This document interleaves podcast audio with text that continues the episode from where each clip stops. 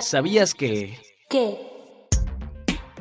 De acuerdo con el calendario establecido, este mes de diciembre el INE finalizó los trabajos para determinar las demarcaciones territoriales de los distritos electorales uninominales en los que se divide el país, tanto a nivel local como federal. La distritación se realiza periódicamente a partir de los datos arrojados por el último censo de población del INEGI, con el fin de mantener el equilibrio poblacional en los distritos y garantizar el principio de representatividad en las elecciones.